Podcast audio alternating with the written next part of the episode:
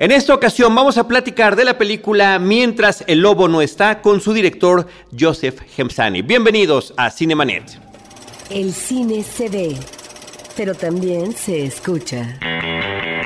Se vive, se percibe, se comparte. Cinemanet comienza. Carlos del Río y Roberto Ortiz en cabina.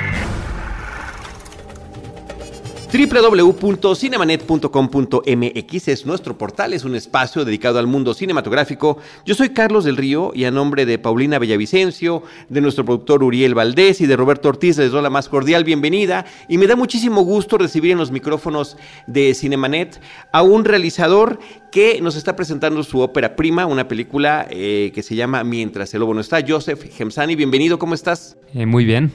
Estamos, es, gracias por venir. Estamos eh, platicando con Joseph justamente eh, pues en la semana de estreno de la película eh, y ahorita platicamos de cómo le fue, pero la primera pregunta obligada que hacemos a nuestros amigos realizadores que nos acompañan a estos micrófonos, Joseph, es que nos digas sin spoilers la premisa de la película, de qué va mientras el lobo no está. Claro, pues trata de cuatro amigos que se quieren escapar de un internado. La historia ocurre a finales de los años 50 y lo que empieza como un juego por escaparse de este internado aislado a la mitad del bosque, eh, poco a poco van descubriendo ciertos secretos de este, cosas que han sucedido anteriormente en el internado y estos secretos empiezan a poner como sus vidas en riesgo en, cierto punto hasta que pues ya lo de escapar ya no es un juego, ya se convierte en una realidad y se ven forzados a, tener que hacerlo. Digo, esto combinado un poco con con también eh, la onda de coming of age, de este, estas primeras experiencias como de enamorarse o, y, y, y de crecer. Así es. Eh, ¿Por qué 1958? ¿Por qué ubicar la historia en 1958? Eh, creo que hoy en día la comunicación es mucho más fácil.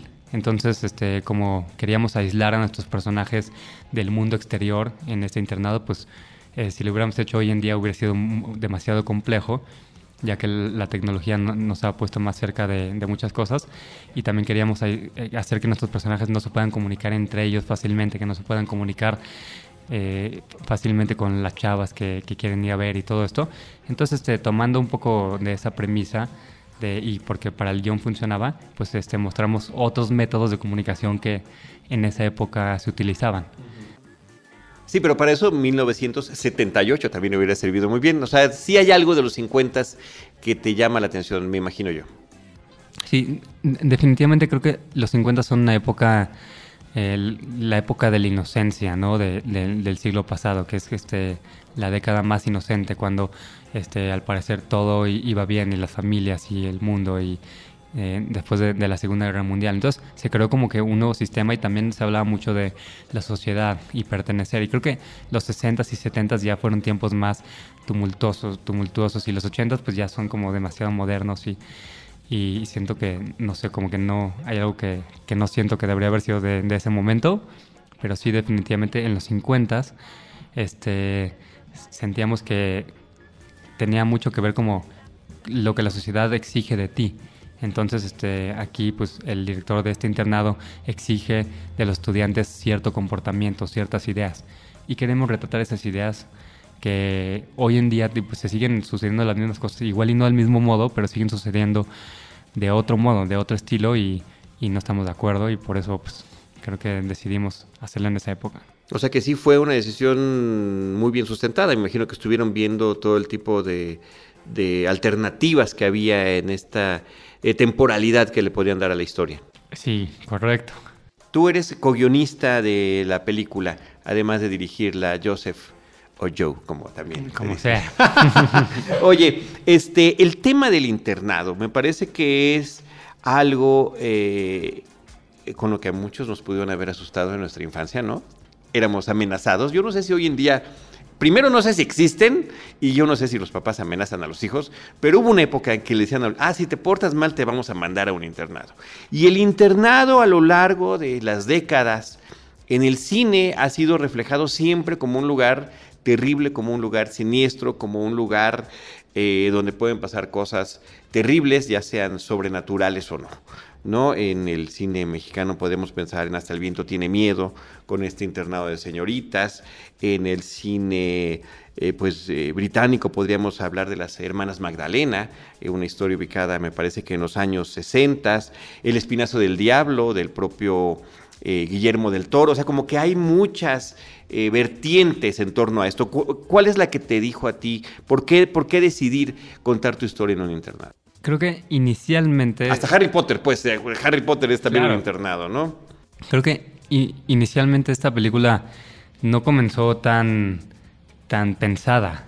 Creo que fue más algo emocional y, la verdad es que yo y mi, y mi co-guionista estábamos trabajando en otra historia y nos dimos cuenta que no la íbamos a poder hacer este mínimo en, en, ese momento y decidimos guardarla en un cajón. Y dijimos, bueno, ¿por qué no? Hacemos una película muy fácil de hacer, con pocos personajes, en una locación eh, simple de, utilizar. Que, nada de eso resultó. resultó como estaba previsto, ¿no? no nos imaginamos que, nos estábamos metiendo en, problemas gigantes, pero creo que inicialmente. Pues algo nos atrajo porque definitivamente son, son lugares donde pueden pasar muchas historias este, muy interesantes, donde tienes a personajes y también queríamos explorar un poco esto, el, como el abuso de la autoridad, ¿no? Como el, la autoridad eh, trata de cambiar a los niños, trata de meterlos a un sistema, a un sistema este, de cómo adultos vemos el mundo, cuando tal vez los niños este, no, no quieren todavía o no, o no merecen ser empujados a, crecer tan rápido. Queríamos retratar esa, esa cosa de la inocencia y cómo cuando eres niño eres muy inocente, pero después mientras vas creciendo te vas dando cuenta que el mundo tal vez no es como te lo habías imaginado. Y entonces queríamos como retratar eso, e, esos momentos que, que tal vez este, la vida no es como esta, esta, pequeña fantasía, pero lo que nos gusta al final es que sentimos que no, no debes perder esta, esta inocencia que tienes cuando eres niño y tampoco te tienes que este, meter a un estándar de lo que la sociedad cree que debería ser o cómo debe ser y todo ese tipo de, como de temas que queríamos explorar. Creo que porque en, en, de cierto modo los dos nos sentíamos así con, con lo que estábamos viviendo en nuestras vidas personales. Entonces creo que se reflejó en, en, este contexto. ¿En particular pensaste en alguna referencia en, términos de una historia en un internado? Inicialmente no, creo que estuvimos trabajando el guion como cuatro años, eh, entonces al principio, el primer año y medio no, no teníamos ninguna referencia, particularmente. Y ya más hacia adelante de, de, la escritura tuvimos de referencia como Stand By Me, Cuenta Conmigo, de Rob Reiner, y tuvimos La Noche del Cazador, de Charles Lawton y, M de Fritz Lang. Digo, esas son como películas que a, mí me interesan los temas que exploran y para mí no, no tengo una referencia de una película de internado porque para mí mis referencias cuando, cuando trabajo son más de temas que tratan y cómo tratan estos temas y cómo tratan ciertas ideas y no tanto de, de por qué sucede en un, claro. en, un espacio. Sí, no, pero me parece interesante y válida la pregunta, sobre todo porque, eh, te digo, tanto en el cine nacional como internacional, es un tema que se ha registrado de diferentes maneras. Ahora, también el tema del de el, lugar aislado, ¿no? Y creo que lo podemos ver o apreciar, no sé si es un asunto que sale voluntaria o, o consciente o inconscientemente, más que voluntaria involuntariamente, consciente o inconscientemente, eh, no puede uno dejar de pensar en el resplandor eh, por, esa, por ese inicio, ¿no? Con esas tomas aéreas de un bosque, un vehículo que se está aproximando a un lugar que efectivamente está aislado. Y, eh, y no nada más eso, ¿no? Sino también por ahí hay una escena que, que nos puede recordar mucho esta cinta de Stanley Kubrick. Sí, definitivamente El Resplandor sí es una de las películas que a mí me gustan mucho y, la quiero mucho y, la veo mucho. Y, siento que lo, que pues, Kubrick hizo en esas primeras escenas fue eh, pues muy inteligente y, creo que no había un mejor modo de hacer esa escena que como la hizo él de, de marcar esta este, cómo está tan aislado este lugar, este espacio. Y entonces digo, empieza con unas tomas así, digo, muchísimas películas empiezan con tomas sí, sí, Sí, pero no. Sí, no, no definitivamente sí.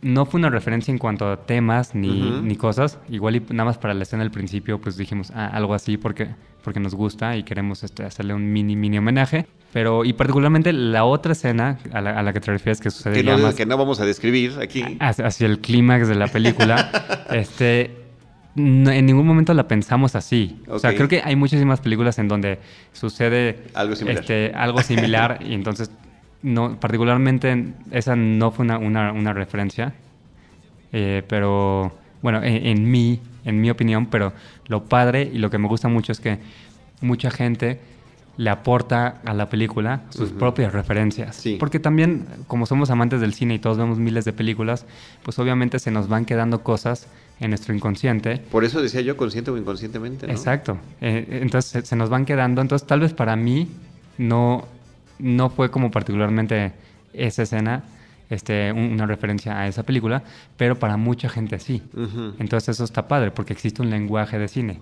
Y, y digo, te apuesto ahorita que si nos ponemos a, a buscar películas anteriores al Resplandor vamos a encontrar muchas escenas Segurísimo. en las que sucede algo similar o muy parecido a lo que hizo Kubrick en, en El Resplandor. Entonces, este, me encanta eso. Está muy padre que cada quien le aporte sus propias referencias. O he escuchado que dicen mucho de Guillermo del Toro. Y la verdad es que, o sea, nada más que el- comparen ciertas cosas con él, pues para mí es un gran honor, porque él es un gran cineasta, pero particularmente yo no, no este, lo usé como referencia en, para, para el proyecto, ¿no? O sea, aunque a él también le gustan ciertos temas similares y todo, Claro. y se me hace un, un gran cineasta, pero, pero no, es así, de- definitivamente no fue como algo consciente que tratamos de hacer, ni, ni, pero tal vez se quedó algo de sus películas en mí y, y- y salió, ¿no? Es que es, es lo padre del cine. Así es. Y creo que este eh, universo que tenemos en común, personas que no nos conocemos como tú y yo, que nos acabamos de presentar hace unos cuantos minutos, hola, ¿qué tal? Mucho gusto. Y de repente pues traemos este bagaje eh, cultural que compartimos y que efectivamente se convierte en un, en un puente de comunicación, que es una de las cosas que a mí me encanta del tema del cine, ¿no? Sí, sí, no, eso me encanta. Y, de hecho digo, hay, hay otra, una referencia que sí es muy clara, pero esa nadie la, la, ha dicho hasta el momento, más que una persona y, y- y- y no en México. Pero, pero es así, y sí fue a propósito y más particular y todo, pero es una película muy vieja, eh, cuando la gente, que, que la gente muchísima no la ha visto o no se acuerda. Y, y entonces ahí sí, sí, sí existe. ¿Quieres decir cuál es o Sí, es, no, es la, la- Noche del Cazador. O sea, hay, ciertas cosas de esa película que, particularmente, cómo aborda ciertos temas y, y ciertas ideas que, que para mí fueron muy importantes en, en- para esta película. Entonces, a esa le decidí hacer un guiño particular, pero nadie lo ha visto todavía. Pero porque también es una película muy vieja que, que no mucha gente ha visto o, o- o creo que vaya a ver. Espero que la vean porque es buena. Así es, así es. Oye, Joseph, eh, cuando uno ve los anuncios de la película, eh, ve el tráiler o ve eh, los pósters, eh, se queda uno con la impresión de una película de horror, ¿no? De una película... Y que al final lo que te cuentas lo es, ¿no? Posiblemente no en el sentido en el que lo estamos eh, suponiendo o imaginando, ¿no? Porque uno puede también llegar a ver una película con cierta preconcepción, ¿no? Eh, sin- no, ni siquiera prejuicio, ¿no? Una idea de lo que puede ser. Y al final creo que la película, y esto es un mérito que hay que reconocer, tiene una serie de sorpresas que van siendo vertidas en su tercer acto. Sí, es, es- eso es muy cierto. Y digo, en la publicidad sí, sí, no fue a propósito, definitivamente, porque sabíamos que no queríamos vender una película de terror. Y creo que particularmente en el trailer, este, lo que hace sentir eso es, es la, la música de la caja de música. y, y- y- y- y digo, fue una decisión también cuando hicimos el trailer que, que fue com- compleja. Y entonces este, no tuvimos mucho tiempo para seguir trabajando el trailer, tampoco teníamos muchos fondos, entonces este, sí se, fue un poquito hacia allá y luego creo que en los spots, los demás que fuimos sacando, eh, ya lo fuimos como medio ya haciendo que es más de suspenso y suspenso, porque sí, definitivamente es una película de suspenso con coming of age, pero... Y en los pósters, según yo el póster principal, el de las caras de los niños, no... Ese a mí definitivamente no me remite a algo de terror. El que sí es el de la reja. El, de la reja, el- sí, el- ese particularmente es el que me refiero, ¿no? Sí, eh, eh, ese sí definitivamente se, se fue ahí. Este tampoco tenemos muchos fondos, tampoco teníamos mucho y tampoco tuvimos tan como tanto tiempo para dedicarle a, a cosas y entonces había cosas que, que igual y queríamos corregir que luego ya nos dio chance, pero digo al final como dices, tal vez sí es una película de terror, pero no no es una película de de Sobrenatural. sobrenatural, sobrenatural, por ni- decirlo de alguna ni manera, ¿no? ni de sustitos que te hacen brincar, sino es, Así es porque el terror a veces es mucho más humano y mucho más real que, que estas cosas, pero sí, pues para mí es como, sí, de suspenso y, y porque también tiene muchísimas cosas de drama. No es una combinación de, del género de coming of age y de thriller y es algo pues que está muy difícil de combinar también. La verdad es y, que y muy perturbador.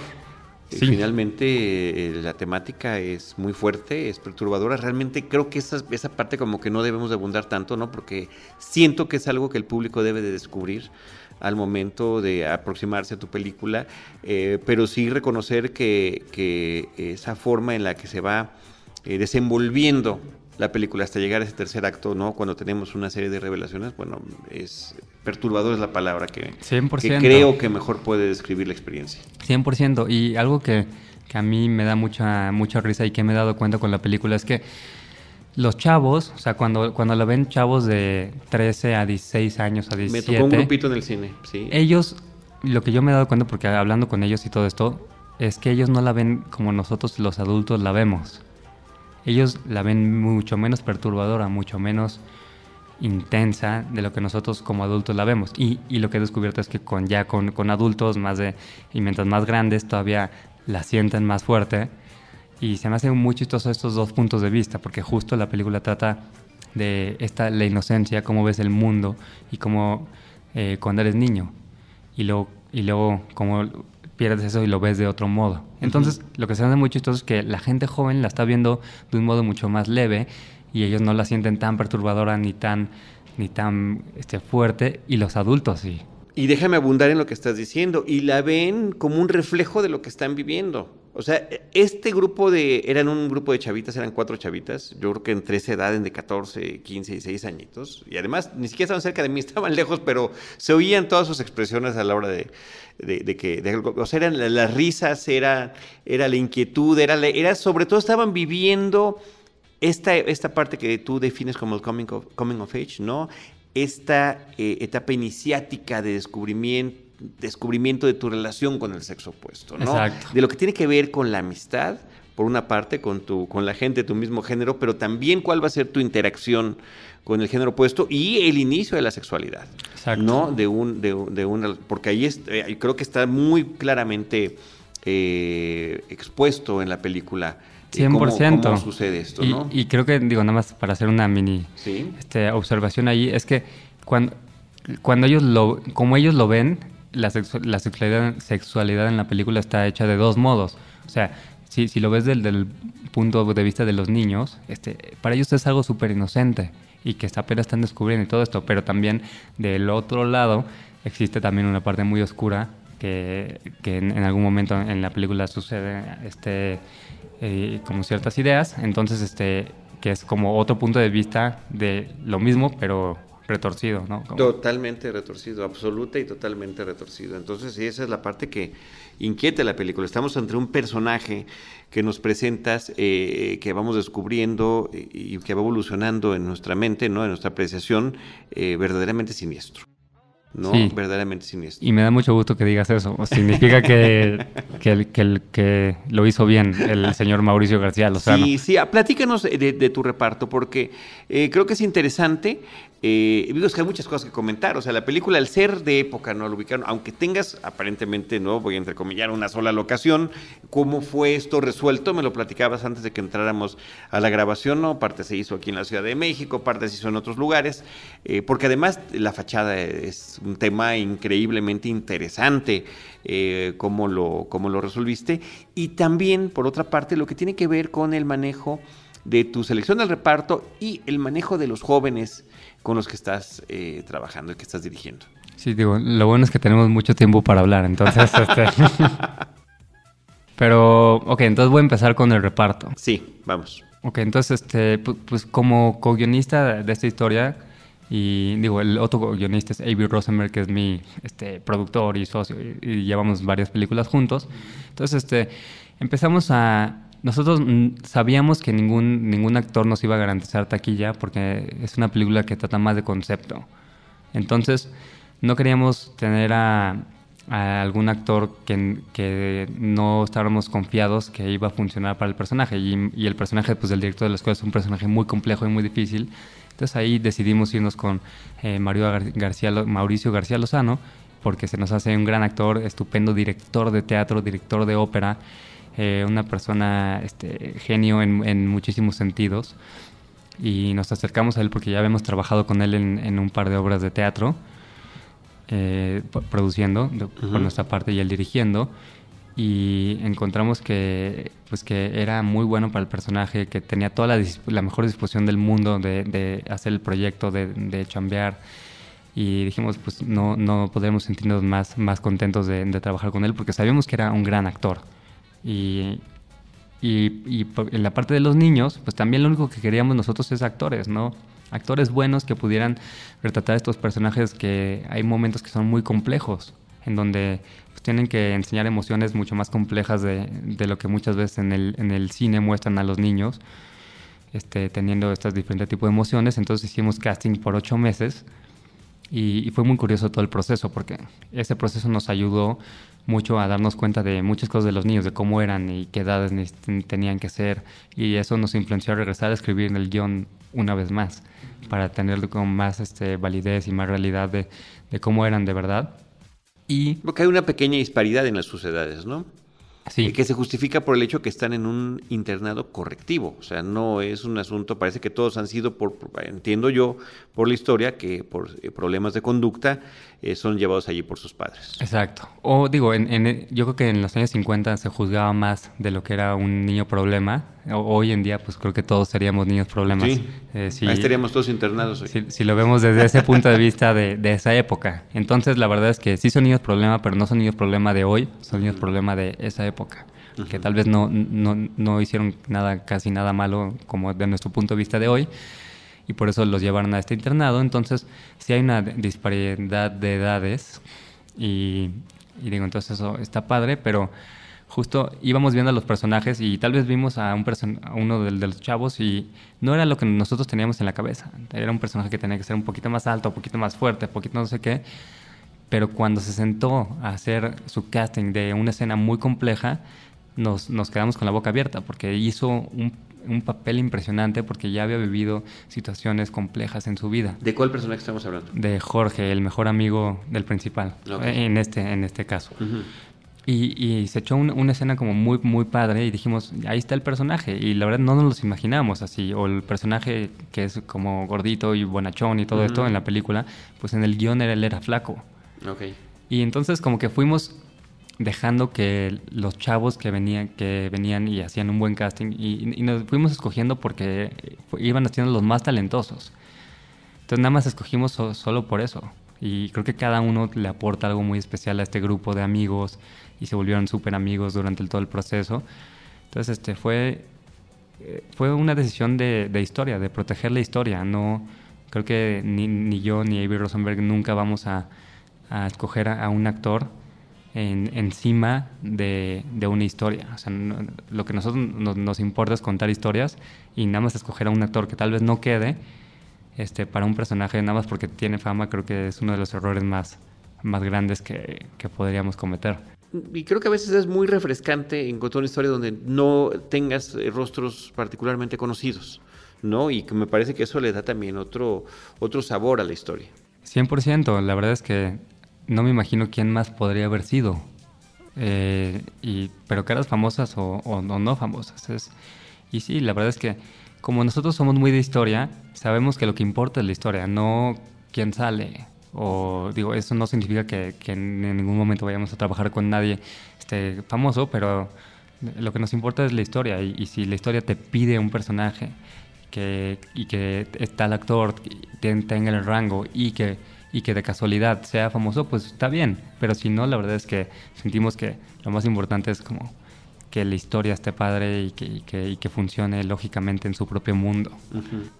Eh, platícanos el tema de la locación y de, las locaciones y los lugares, porque estamos aparentemente ante un solo sitio, ¿no? Un, un, solo lugar que es este internado, este lugar, que aunque es muy grande, resulta claustrofóbico por el encierro que se está viviendo. Pero tenemos eh, la fachada principal, tenemos las tomas del bosque cuando está uno llegando, tenemos otras tomas de bosque eh, nocturnas eh, y tenemos todo lo que pasa en su interior en diferentes espacios, salones, dormitorios y demás.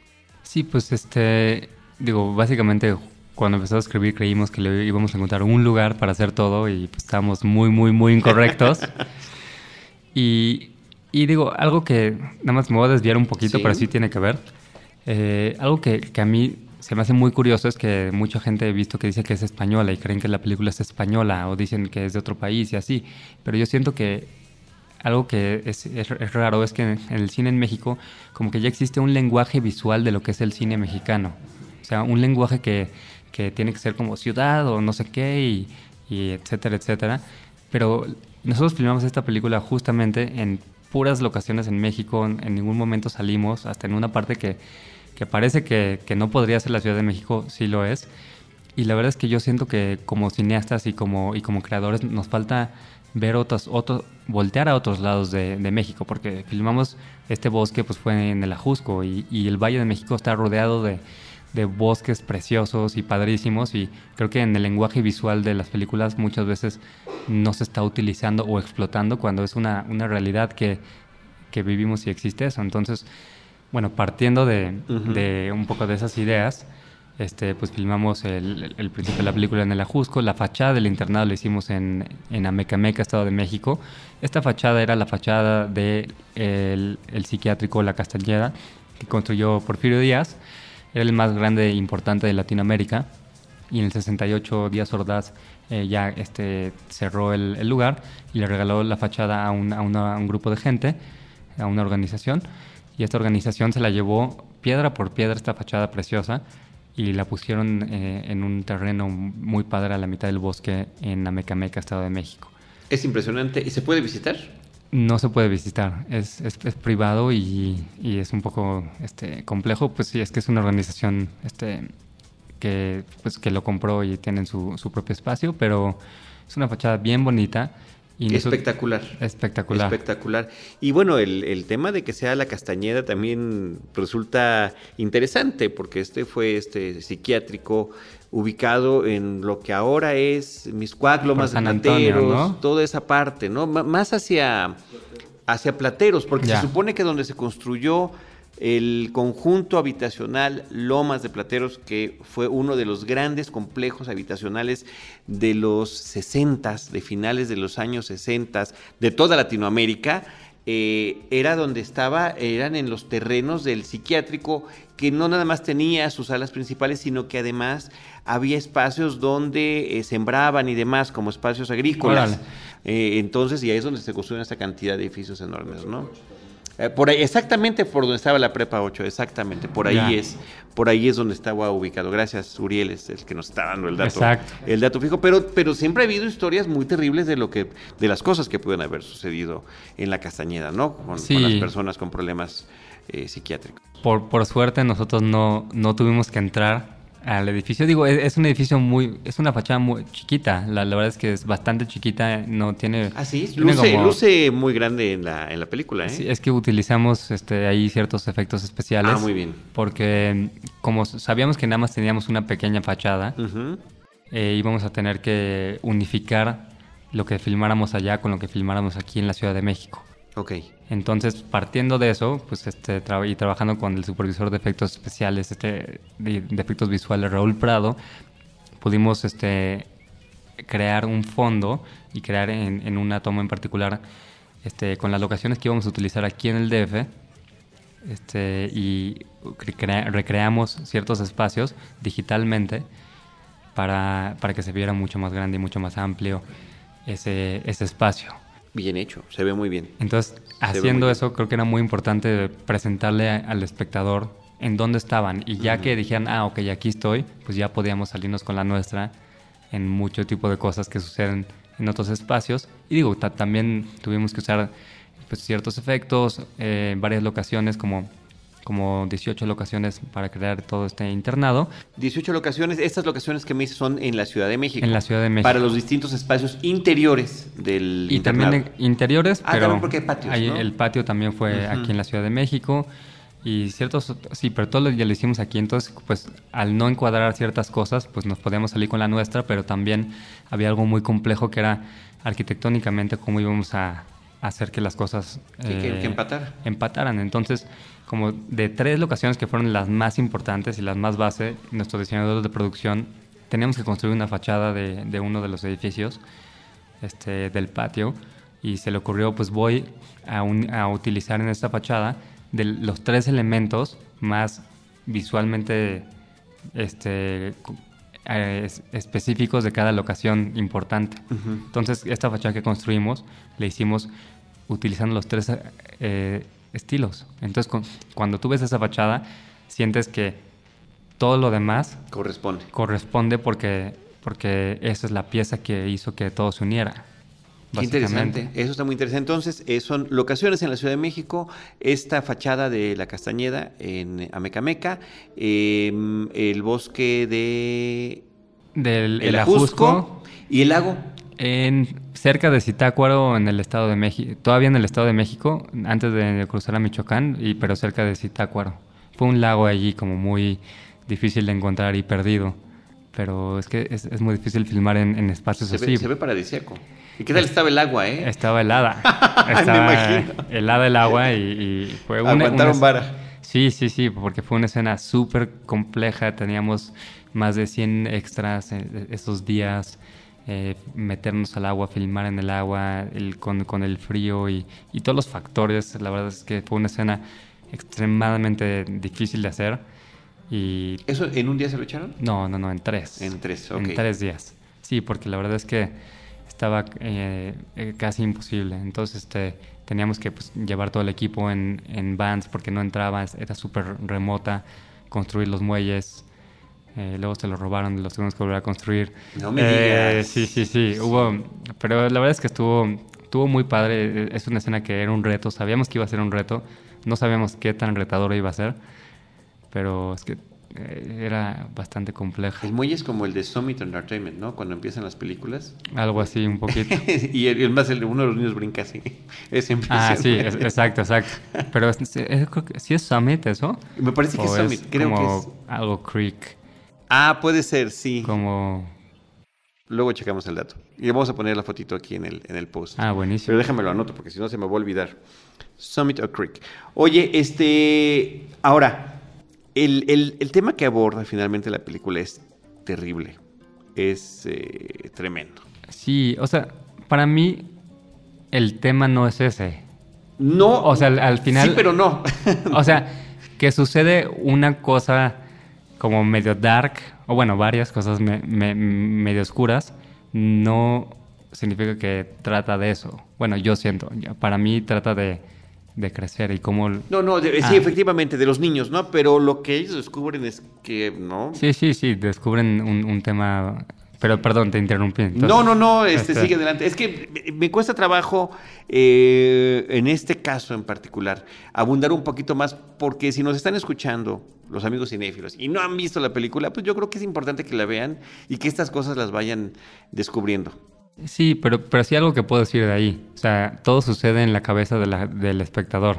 O sea, visualmente no tenemos nada, pero así cero, que, que sea tan, este, tan ex- explícito Pero ni eso nada. es más perturbador. Estoy de acuerdo. Sí, eso es más perturbador. Sí, o sea, creo que hay, hay películas en donde es necesario mostrar ciertas cosas, ¿no? Para decir Sí. ciertas, pero creo Ah, no, que también es completamente válido. particularmente en esta no queríamos no queríamos mostrar porque sentíamos que como no importaba para la historia este ser explícito pues dijimos mejor que ocurra en, en la cabeza de, de los espectadores cuando la vean. Y, y particularmente hay una toma compleja en donde bueno que, que se siente mucho más violenta de, de lo que de lo que realmente es pero nada más este con hacer un tilt de la cámara este pudimos como hacerlo pero pero lo que ya está fuera de cuadro, pues ya la gente ya, ya cree que, o sea, como que creaste el momento y ya está fuera de cuadro, pues ya creas La sugestión. la sugestión de, de lo que está sucediendo cuando en verdad pues no, no estaba pasando nada. Y, y se me hace muy chistoso porque es un tema que me han preguntado muchísimo y le preguntan a los, ac- a los actores y, y los actores dicen como, ah, pues este, filmar esa escena fue súper fácil. Y, Sí, claro. pero, pero también me pone muy contento porque por al mismo tiempo, Es lenguaje cinematográfico. Claro, ¿no? Es absolutamente la utilización del lenguaje cinematográfico. Eh, eh, también me estabas platicando antes de que entráramos a la grabación. Joseph, eh, estamos, te digo, en, grabando, que ahí nos, nos escuchan los amigos de Cinemanet. Estamos en la primera semana de estreno de la película y aunque no salió con tantas eh, pantallas, ahora ya no se dice copias, no salió con tantas pantallas. Le ha ido bien en términos de la cantidad de gente que está yendo por sala, del lugar que quedó en el box office nacional, ¿no? El que el que es registrado ahí por Canacine. Eh, en fin, cuéntanos tú, por favor. Sí, claro, pues este el, el fin de semana de estreno quedamos en número 2, en asistentes por, por pantalla. Y entonces eso, pues estamos muy contentos porque quedamos arriba de muchas películas hollywoodenses muy, muy grandes y muy famosas que cuestan cientos de millones de, de dólares, ¿no? Entonces, este, por, ese, por ese lado estamos súper contentos y quedamos en número 4 en recaudación de, del fin de semana. O sea, número 2 en asistentes, pero como no teníamos tantas pantallas, uh -huh. este, recaudamos, quedamos en número 4. Muy buen lugar. Eh, sí, creo que es un buen lugar. Creo que mientras el cine mexicano siga avanzando, creo que también esperamos ir, este, poder llegar luego a número 2 y número 1, eventualmente. Y, y, pues la película ha tenido como una muy buena respuesta de, de los espectadores. En, en, las redes pues se ve, hay gente que dice que es su película favorita. Hay gente que dice, no, está padrísima, excelente. Y, y también dicen a esto que me, me, decías hace rato, que no era lo que se imaginaban, uh -huh. pero que les gustó. Uh -huh. Entonces al, al final yo no sé si esta película, si lo hubiéramos vendido como un drama de niños, hubiera, la, la verdad, llamado tanto la atención de, de, los espectadores. Entonces, este, queríamos que, que se sientan como esta aventura, que sí sucede, pero sucede en otro contexto, para hacer que ellos puedan, para que vengan, porque sabemos que si entran a la sala ya les va a gustar. Pero, pero entonces eh, o, o esperábamos que o esperábamos que exacto entonces creo que la publicidad siempre hace esto y nosotros este mucho nos metemos mucho y trabajamos en conjunto mucho con nuestros distribuidores para ver cuál es, cuál va a ser la mejor estrategia para para promocionar esta película para mostrársela al mundo y, y creo que aprendemos mucho de, de lo que hacen lo, este Hollywood o sea porque y, ellos lo hacen con miles de películas y, claro. y entonces aprender de, de, lo que hacen bien y, y, utilizarlo. Sí, porque has estudiado además allá, tanto en California como en el estado de Nueva York, eh, temas de cine. Sí, sí, sí. Y ahí es donde también se puede... Porque, y, y, trajiste gente del extranjero para trabajar en tu película? Eh, sí, solo el fotógrafo uh -huh. y el asistente de cámara. Uh -huh. Pero, digo, eso fue más bien porque eh, él fotografió la película de un amigo mío mexicano, pero que hizo una película chiquita en Nueva York, y eh, Carlos Rincones.